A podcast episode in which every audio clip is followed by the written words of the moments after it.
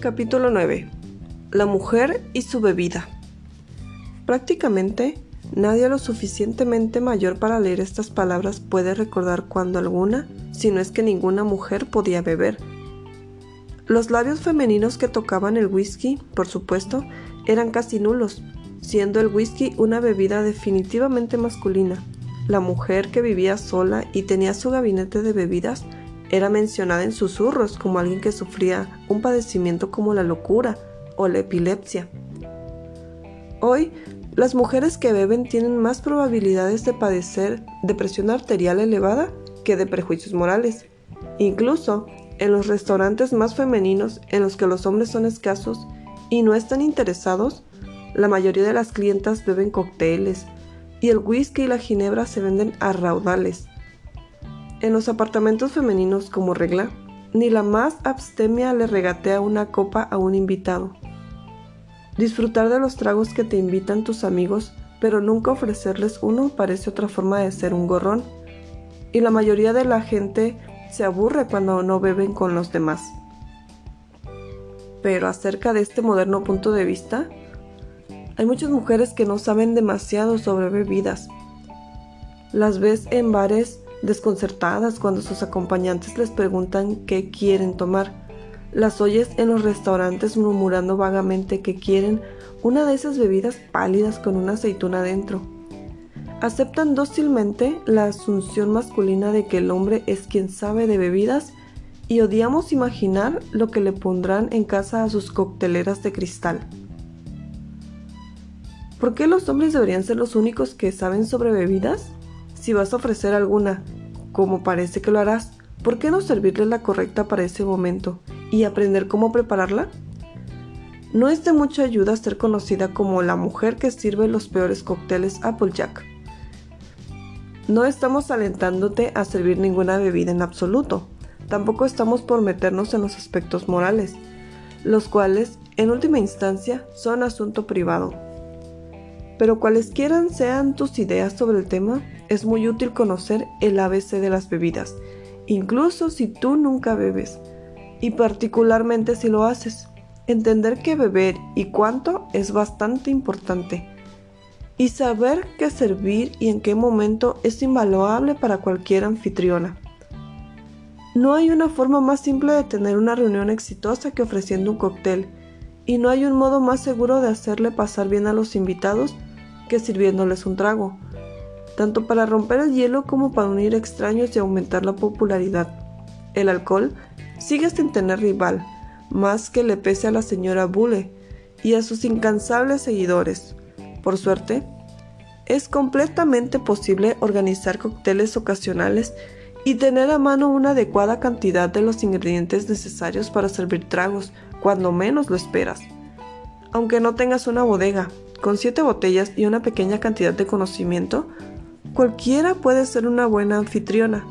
Como una sorprendente cantidad de mujeres carecen de este conocimiento, empezaremos por el comienzo. Las siete botellas esenciales contienen jerez, ginebra, escocés, whisky, vermont francés e italiano y bitter. El jerez es para los bebedores moderados y cada vez más para los sofisticados la ginebra y ambos vermonts son para preparar martinis. El escocés es para combinarlo con agua. El whisky y el bitter para los bebedores más conservadores y el whisky, los vermonts y el bitter para preparar manhattans. Todas estas bebidas pueden ser usadas docenas de veces y por supuesto, es posible agregar innumerables botellas pero puedes ir realmente lejos con solo estas siete. Puedes, de hecho, ir muy lejos con menos. Si eres nueva como bartender, te recomendamos atenerte a las que mencionamos y dejarle los tragos con nombres y colores sofisticados a los profesionales. Comprar bebidas tal vez parezca un problema en sí mismo, pero en realidad ha dejado de ser uno de los grandes misterios masculinos. Como en muchos de ellos, de hecho, resulta ser un asunto bastante simple lo único que necesitas hacer es ir a una tienda fiable y entrar en confianza con el vendedor, presentarle todas tus dudas y verlo responder caballerosamente a una dama en apuros. Él lo disfrutará y tú saldrás satisfecha con tu compra. Aunque tu amigo más bebedor la haya hecho, tal vez te sientas un poco tonta, pero es mejor pasar por tonta que ser timada. Si vas a una tienda no tan confiable, puede que te vendan alguna ganga, pero las gangas en bebidas, lo mismo que en la moda, son solo para aquellos que saben. Mientras estés aprendiendo, nunca compres nada a excepción de lo mejor. Y esta es una buena regla para aplicar en los demás aspectos de tu vida. Si no quieres dejar la decisión en manos del vendedor, pídele a un amigo que suela servir buenos cócteles que te diga los nombres de una o dos marcas de cada tipo de bebida y memorizarlas. Si la tienda a la que vas no las tiene, busca otra tienda. De vez en cuando compra un jerez español importado de Inglaterra. Es una vieja tradición en España adornar la verdad en las etiquetas. Pero los británicos preservan la verdad allá y en todas partes, y compra un jerez semiseco, no el más seco. Estos últimos son algo que mucha gente bebe porque le han dicho que es chic, no porque les guste. Habiendo conseguido los ingredientes, todavía está el asunto de mezclarlos. Uno de los ABC de esto es aprender que whisky o ginebra o ron es la base alcohólica de la mayoría de los tragos y que un chorrito es la medida promedio de todas las mezclas. Una rociada extra a veces puede ser buena idea o puede que no, pero escatimar nunca te hará popular. Recuerda, además nunca de los nunca mezclar escocés con algo que no sea agua simple o purificada. Con las recetas también puedes, por supuesto, conseguir un buen libro y probarlas, pero cualquiera debería poder preparar martinis, manhattans y old fashions con maestría sin sufrir estrés. Una vez que las hayas dominado, no trates de mejorarlas, no es posible. Este es un campo en el cual usar la imaginación. No pienses, tampoco que sería agradable probar un cóctel con el que no estés familiarizada para aumentar la variedad. Tus invitados no estarán de acuerdo contigo. Pero peor aún que la mujer que pone malvaviscos en ensalada es aquella que intenta hacer cócteles rebuscados. Aquí van algunas recetas estándar para las bebidas que hemos sugerido. Combinado. Un chorrito de escocés en un vaso largo con hielo y agua sola o purificada, o un chorrito de whisky con hielo y ginger ale o agua purificada. Martinis dos partes de ginebra por media parte de vermouth francés y otra media de vermouth italiano. Agrega un twist de cáscara de limón y hielo y revuelve, no lo sacudas, hasta que quede bien frío. Sírvelo con una aceituna deshuesada y sin relleno en cada copa. Hay innumerables versiones de este trago, pero esta es una clásica. Old Fashioned Pone una copa por persona, agrega un terrón de azúcar en cada copa y añade una pizca de amargo de angostura y muy poquita agua y aplasta el azúcar. Pone en cada copa una rodaja de naranja, otra de limón, un bastón de piña y una cereza. Agrega una medida de whisky y llena la copa con hielo. Agrega un revolvedor en cada copa y deja que tus invitados se diviertan. Manhattans, dos partes de whisky por una parte de vermouth italiano y una pizca de amargo de angostura. Agrega hielo, mezcla y sírvelo con una cereza en cada copa. Una cereza con su tallo le da un toque epicúreo. Alguno de estos cuatro tragos es el favorito de alguien, pero de vez en cuando tendrás invitados con teorías violentas sobre lo que es bueno para ellos y para ti. Las dos grandes escuelas son las de no azúcar con alcohol y los de nunca mezclas jugo de frutas con alcohol. No le pongas azúcar al Old Fashioned para los primeros y no les sirvas en absoluto Old Fashioned a los de la segunda escuela. Para los demás bebedores dietéticos, sirve solo escocés con agua purificada o con agua sola. Pero por sobre todas las cosas, no sirvas jugo de frutas y cócteles de ginebra indiscriminadamente. Estos son los responsables de esas mañanas del día siguiente. Sirve el jerez y los cócteles antes de la comida y los combinados después y no te preocupes sobre qué servir con las comidas. A pesar de la abundante literatura sobre este tema, comparativamente se sirve poco vino en las mesas norteamericanas y el que se sirve suele ser malo. Somos prácticamente una nación analfabeta en lo que respecta a los vinos y en cuanto a cómo y cuándo servirlos. Y tiene muy poca utilidad que te eduques en este tema, así casi nadie sabrá si lo estás haciendo bien o mal. Además, los cócteles que la mayoría de tus invitados querrán disfrutar convierten al vino en algo superfluo, si no catastrófico. Toda mujer, tarde o temprano, deberá trabajar en su noción de qué servirle, cuándo y a quién pero en general a la mayoría de las mujeres les gusta el jerez y esta es, por cierto, la bebida más fácil ya que no requiere de preliminares. Ofrece además la ventaja de ser mejor para ti, o al menos no tan malo para ti, que la mayoría de los tragos y es tan impecablemente correcta que puedes hacerle sentir a cualquier invitada de que debería gustarle, incluso si no es así. Los martinis son de los tragos más baratos recomendados y no son lo suficientemente populares como para servírselos a cualquiera sin pudor. El Old Fashioned pertenece a la clase económica, ya que puedes hacer uno solo, porque la mayoría no espera beberse dos. Deja los otros tragos para la gente que quieres que se quede, el escocés o el whisky, y la felicidad son prácticamente sinónimos.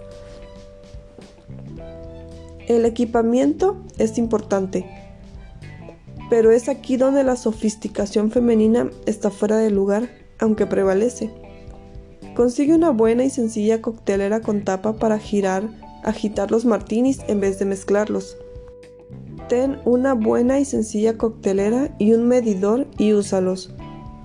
Los buenos cócteles raramente están hechos a ojo. Ten un aplanador de madera para triturar el azúcar en los Old Fashioned y un tapón de coctelería para las botellas de bitter. Y consigue vasos simples y robustos de los tipos tradicionales y una bandeja firme en la que no se marquen los círculos. Antes de discutir sobre los acompañamientos de los cócteles, ven con nosotras a la esquina para que te susurremos una o dos palabras sobre sus efectos. No mucho tiempo atrás, ninguna, señorita habría admitido que sintió nada de esto, la borrachera, tanto entonces como ahora. Es repugnante, haya sido tú la sobria o la borracha. Ahora está garantizado que incluso la señorita más perfecta ocasionalmente se encontrará entre una de ellas, con una definitiva propensión a la sobriedad. Igual, esto ya no se condena como antes. Están aquellos que sienten que no hay sensación más placentera que cuando arriban a la mesa para cenar, si lo sabremos y se dan cuenta de que todo aquello más allá de la mesa es vago, como una escenografía mal iluminada, mientras que las pecheras de los caballos, las sombreras blancas y las joyas de las mujeres se ven más brillantes que nunca antes. Pero esta es una experiencia para una mujer que comprende de sutilezas. Lo siguiente es todo menos encantador o atractivo. Las sensaciones que te guardas para ti misma están muy bien, pero hablar chillonamente, mostrarte con exceso de confianza, contar historias vulgares y otros resultados obvios de la falta de discreción que son francamente desagradables. Habiendo terminado nuestro sermón, volvamos al tema de qué va mejor con cada bebida. Hay dos escuelas de pensamiento sobre esto. Está la escuela de trago sin comida, seguida por los bebedores más acérrimos algunos sofisticados y otros dispépticos. Y luego está la escuela más numerosa que agradece el acompañamiento de algunos bocados a la mitad de la fiesta. Estos últimos son los responsables de la infinita variedad de delicias y horrores que se sirven con los cócteles. Puedes elegir lo que más te plazca, pero aquí van algunas sugerencias. Primero que nada, cuando estás sola, la simplificación es lo más importante, y este es un caso ideal para aplicarla. Los acompañamientos del cóctel deben ser aperitivos y no una parte de la comida principal. Jamás debes tener un toque de dulce, con la única excepción de una ligera y fina rebanada de bizcocho, servido con jerez. No deben ser demasiado sofisticados o variados, dado que estos pueden incrementar el apetito y disminuir la discreción. Está muy bien servir canapés elaborados en una fiesta grande, pero probablemente tú no hagas muchas de estas. Las reuniones pequeñas informales son mucho más divertidas y sencillas, especialmente si no tienes mucho espacio ni alguien que te ayude con el servicio. En este sentido, los canapés elaborados pueden verse muy pretenciosos. Prueba, en cambio, un tazón de enormes y frías aceitunas y algunas galletas crujientes saladas servidas con pescado y una tabla de quesos o dos o tres variedades de galletas o palitos de queso, como los Triggles o bien sándwiches de queso cheddar y chiles, y galletas chantilly. Hay algunas muy aburridas también que justificarán que algún invitado malintencionado hable a tus espaldas. Y quizá también nueces saladas y palomitas con queso. Lo que sea que hagas, no dejes que la hora del cóctel se convierta en una molestia. Su propósito en la vida es inyectar un poco de alegría a un mundo agotado. Y si no hace eso por ti, quizás la pases mejor usando un listón blanco y dando sermones para la Unión Cristiana de Mujeres por la Templanza. Casos. Caso 21. Señorita A. La señorita A es una joven divorciada que está muy resentida por lo que la mala suerte le ha destinado. También es súper sensible acerca de su situación de soltería se esfuerza mucho por revertirlo en varias e innecesarias formas, una de las cuales en su insistencia para tomar tres rondas de cócteles cuando recibe visitas. Sus amigos, como ella misma, no son grandes bebedores, no quieren tres cócteles, pero los aceptan, y tal como lo harías tú, los toman. Las cenas de la señorita A se enfrían en lo que la última coctelera se vacía. Para entonces, los invitados están más allá de la crítica, pero también más allá de apreciarlas, lo cual es una pena ya que la señorita A sirve excelentes cenas. Algunos de sus más atractivos invitados que han tenido algunas pésimas mañanas del día siguiente como resultado de las reuniones de la señorita A, ahora tienen otros compromisos cuando ella llama para invitarlos. Caso 22.